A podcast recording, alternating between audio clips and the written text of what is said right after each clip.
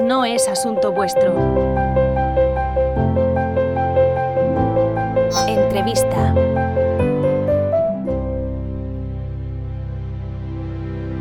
Albert Balada, bienvenido a No es Asunto Vuestro. Buenas, Víctor. Encantado de estar aquí. Albert Balada es el fundador de Hazing, una herramienta que enseguida conoceremos y que completamente solo, Albert, y comenzando como un side project, ha conseguido facturar seis cifras mensuales. Eso es, sí. Pero vamos a comenzar por el principio. ¿De dónde eres, Albert? De Ampuesta, de un pueblo del Delta del Ebro. ¿Formación? Eh, bueno, soy ingeniero informático. ¿Y qué habías hecho hasta Hazing? Bueno, eh, empecé eh, trabajando en una pequeña consultora durante como ocho años, una cosa así. Después eh, empecé como part-time a ser autónomo. Después me pasé a autónomo ya definitivamente. Estuve como ocho años así más. Y de ahí pues iba haciendo pequeños side projects y hasta que hace como ahora dos, tres años que estoy ya full time con mi, con mi negocio. Y estos side projects que entiendo que intentaste cuando estabas trabajando eh, para otras personas, ¿nos puedes dar algún ejemplo de qué eran y cosas que no funcionaron, entiendo, por qué no funcionaron y, y cómo fue la cosa? Hmm, a ver, la mayoría de, de, proyectos que hacía al final no los publicaba. O sea, típico yeah. que empezaba, empiezas a añadir muchísimas cosas, nunca terminas y no los publicaba. Después dos que sí que publiqué, una era una librería para, para programadores, para poder conectar Google Alerts vale. y ver, programando, pues obtener las alertas de Google. Y otro para Google Trends también. Uh -huh. Y nada, eso sí que lo publiqué, eran trabajos siempre así más rápidos que, que, hacía, los publicaba y ahí estaban y iban generando muy poquito, a lo mejor 50 euros al mes, una cosa así. Pero bueno, ahí estaba. Y con Hazing pues lo mismo. Bueno, pues explícanos qué es Hazing y cómo surgió la idea. Hazing es una herramienta para creación de, de publicaciones online, eh, sobre todo catálogos, revistas, eh, informes, folletos y así para marketing sobre todo. Y, um, y, bueno, tú subes un PDF y a partir de ahí pues obtienes una publicación digital con un efecto así de cambio, cambio de página realista o también en modo presentación, de tarjetas. es un flipbook, ¿no? Sí, es un flipbook. Uh -huh. Se llama ese término. ¿Y por qué, por qué decidiste hacer eso? bueno, era, era un trabajo para un cliente. Ah. Un, uno de los clientes tenía que, que, publicar un montón de PDFs para un, eh, la sección de transparencia que estuvo como de moda hace, hace sí. unos años. Y tenían muchísimos PDFs, tenían que publicarlos en la web. Y entonces era como, a ver, no, no podemos poner aquí los PDFs a lo, a lo bruto, ¿no? ¿Qué hacemos? Entonces, buscando soluciones, eh, era una buena alternativa. Miré lo que ya había, nada encajaba bien, los diseños no, no funcionaban. Entonces, como buen programador, dije, bueno, pues esto puedo hacerlo yo. Y, y lo hice y, bueno, fue una, una matada. Siempre sale mal eso de lo hago yo, pero bueno. Yeah. Y, bueno, no siempre, en esta vez ha salido sí, bien, pero bueno, sí, vamos a ver. En ese caso, y entonces tú eso lo entregas al cliente y cuando dices, espera un momento, esto a lo mejor yo lo puedo, le puedo sacar provecho. ¿Cómo, cómo fue ese proceso? Sí, a ver, eh, lo que saqué para el cliente fue algo muy, muy mínimo. Entonces, pues ahí ya, cuando buscaba las alternativas, ya veía que, que esto puede, podía ser un problema para muchísima gente. ¿no? Es, PDFs es lo típico, el típico formato que odia todo el mundo, ¿no? Uh -huh. Entonces ya lo tenía en la cabeza y, y, nada, me trabajé un poquillo la web, tampoco mucho, y simplemente lo, lo publiqué, pero así estuvo tres años, no, no, hacía nada con eso. Y aparte estaba muy orientado para programadores. Es decir, si alguien estaba en mi situación, podía descargarse el código y hacer lo mismo.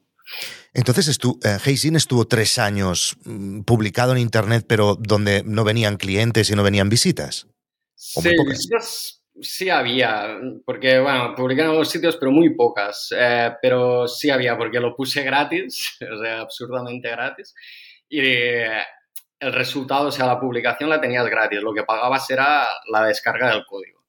Vale. Entonces, ahí, pues algunos clientes tenía, pero muy pocos. Entonces, pues a lo mejor sería también algo así, 50 euros al mes o una cosa así. Y ahí lo tenía porque también tenía mucho trabajo de programador y no, no estaba como para perder el tiempo en esto, digamos, ¿sabes?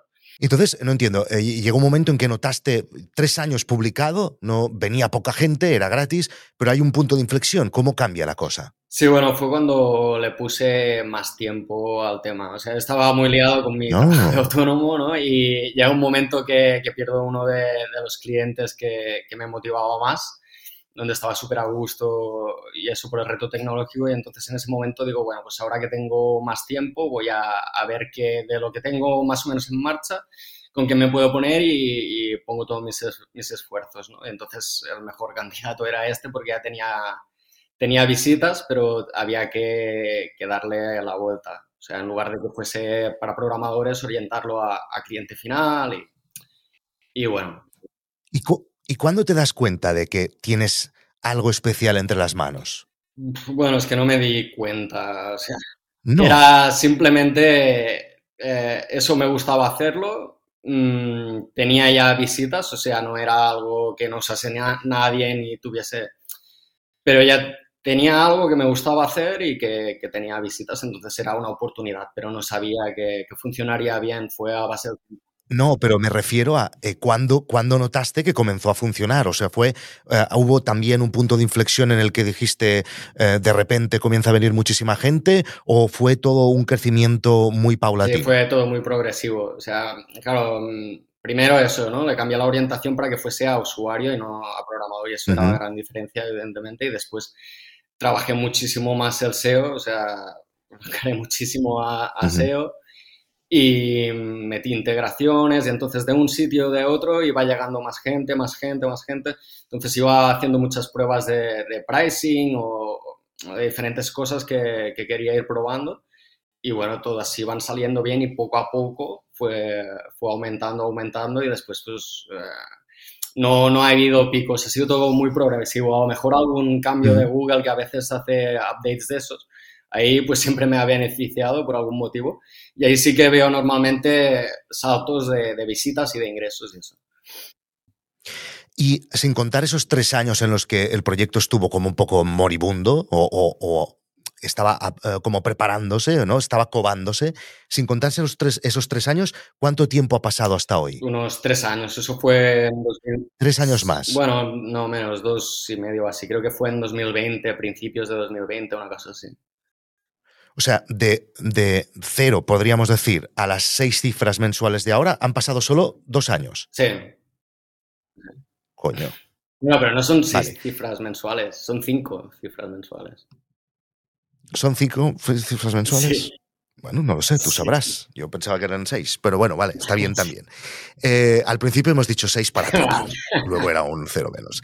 Eh, y una pregunta, dinos las cifras que puedas compartir hoy eh, de Heisin, que te guste compartir. A ver, dentro de No es Asunto Vuestro, porque Albert es suscriptor de No Asunto Vuestro, dentro ya nos ha explicado todo, ha hecho nudismo total, pero aquí dinos qué cifras te gustaría compartir. Número de usuarios, por ejemplo, número de visitas, algo que para que nos hagamos una idea de cómo de grande es Heisin, ya que yo he mentido con las cifras. No, a ver, un total de unos 10.000 clientes. Eh, tiene Hazing. Después, usuarios recurrentes mensuales son cerca de 100.000.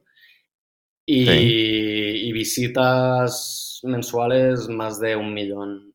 No sabría decirte sin revisarlo, porque tampoco son cosas que revise muy a menudo. Pero, sí. no sé, entre uno y tres millones de visitas mensuales, de vis visitantes únicos. Oye, bueno, felicidades porque es, es, brutal y además es que es lo que decía al principio, ¿no? Es que estás solo, ¿no? Ahora sí que comienzas a delegar algunas cosas, pero hasta ahora todo esto lo has hecho tú solo. Sí, sí, sí. Y esto de, de, de, estar solo con un proyecto um, que ves que se está creciendo uh, tanto, ¿Cómo, cómo, ¿Cómo, lo has llevado? ¿Bien? ¿Mucha presión o, o, no? ¿Estás relajado? ¿Te lo montas bien a nivel, a nivel familiar, por ejemplo? Sí, no, bien. Bien, bien. A ver, es mucho trabajo, claro, porque tengo que hacer todo el desarrollo, todo el soporte, todo el marketing. O sea, es mucho trabajo, pero también me lo tomo con calma y, o sea, no tengo ninguna prisa. Los ingresos son más que suficientes, evidentemente, y no tengo ninguna prisa por crecer. Entonces, no hay una presión. Hay mucho trabajo, pero no, no hay presión. Y a nivel familiar, pues bien, también. Mi mujer también me ayuda a veces a hacer contenidos, traducciones y, y bien. ¿Cuál crees que es el siguiente paso para Hazing? ¿Qué esperas? ¿Lo quieres vender? ¿Quieres, eh, ¿Te ha llegado ofertas? ¿Quieres hacerlo crecer a otro nivel? ¿Qué planes tienes para este 2023? Porque si en dos años lo has llevado de cero a cinco cifras, cinco cifras, pero claro, dicho así ahora podría parecer poco, pero son cinco buenas cifras, ¿vale?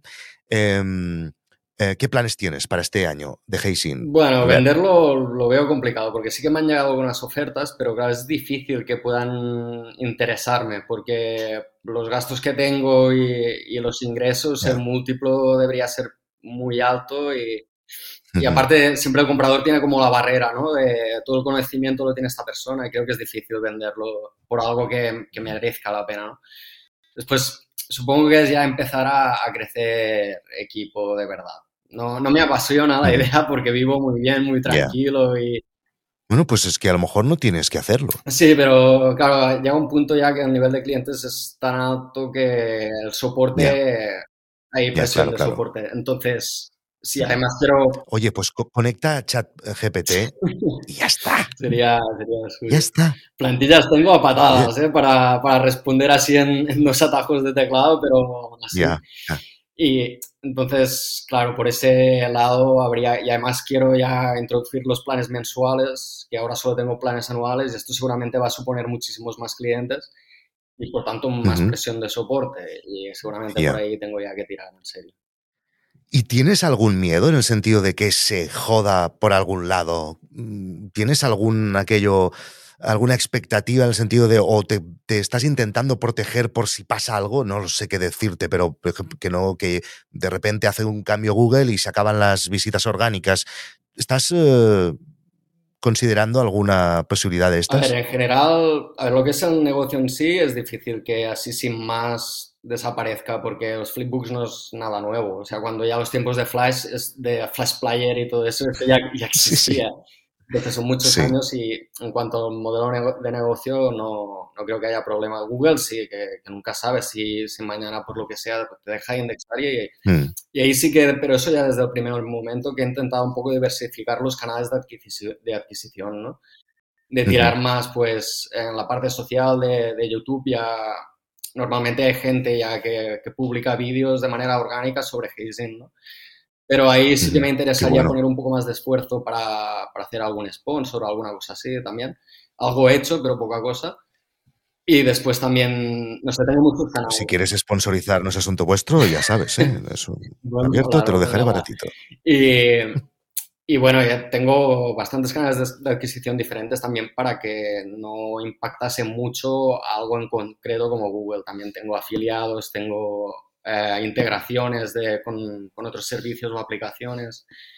Tengo, bueno, el boca a boca que tiene una fuerza brutal y eso es difícil que, que nada acabe con eso así, sin más. Albert hace Built-in Public, comparte y explica muchísimas cosas en Twitter. No creo que tú aún no te has pasado más todo, ¿no? Todavía no. En Twitter, en Twitter. Estamos en Twitter. Eh, si le queréis seguir, tu cuenta es en Twitter, que no me acuerdo. Qué es Mazard, M-A-Z-A-R-D. Eso, es rara. Eh, y lo que te iba a preguntar, a veces mm, mm, gente que hace, eh, que comparte negocios y cifras de negocios que les va muy bien, siempre dicen que la única parte mala de eso es que entonces les salen eh, copias un montón. ¿A ti te ha pasado? sí, o sea, me salió una copia casi al principio, creo, pero tampoco, o sea, tengo, tengo muy poca gente en Twitter que me siga. Son el mercado está súper saturado eh, de mi negocio, hay muchísimas alternativas, pero al, nivel de calidad de mi producto es muy difícil. O sea, yo estoy compitiendo como con gigantes con cientos de trabajadores y mucha inversión. O sea, necesitan muchísimo trabajo detrás. O sea, es difícil que una sola persona de un día para otro debería pasar pues todo el tiempo que he pasado yo echándole horas al producto para mejorarlo y llegar a ese nivel. O sea, no me preocupa. Última pregunta, Albert. Si seguramente ahora hay muchísima gente que nos está escuchando, que está trabajando por cuenta ajena, que tiene algún side project en el cajón o que lo está desarrollando, em, y sabes que los, eh, los, inicios de los side projects son complicados porque cuesta mucho ver eh, que, la cosa, que la cosa comienza a despegar, ¿no? ¿Nos darías algún consejo a alguien que esté en esta situación? A ver, es difícil, pero no sé. Lo primero es publicarlo sin, sin, terminarlo. O sea, cuando crees que está mal, publicarlo igualmente porque se empieza así. Tengo mil proyectos que por terminar en, en, mi, en mi biblioteca, ¿no? Después lo segundo es centrar desde, desde el primer momento en, el SEO, porque es que es, es el mejor canal con diferencia. Parece, es como lo típico que dice todo el mundo, pero la verdad. No tienes que ponerle esfuerzo desde el primer momento porque tarda en, en notarse. Y, ya está, y constancia y echarle muchísimas horas. Eh, lo importante es que te guste mucho lo que estás haciendo, yo creo, porque entonces tu esfuerzo es vale el doble, ¿no? Cuando, tú, cuando otros ya están cansados, tú estás todavía ahí a tope. Y no sé, echarle ganas. Muy bien, Albert. Pues oye, muchas felicidades por lo que has conseguido. Nos vas actualizando dentro de nuestro asunto vuestro, porque como decía Albert, es eh, suscriptor de esta comunidad.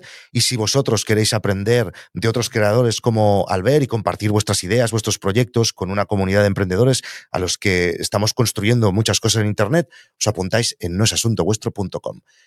Gracias, Albert. Nos vemos en Nos Vemos. Venga, hasta luego. Chao.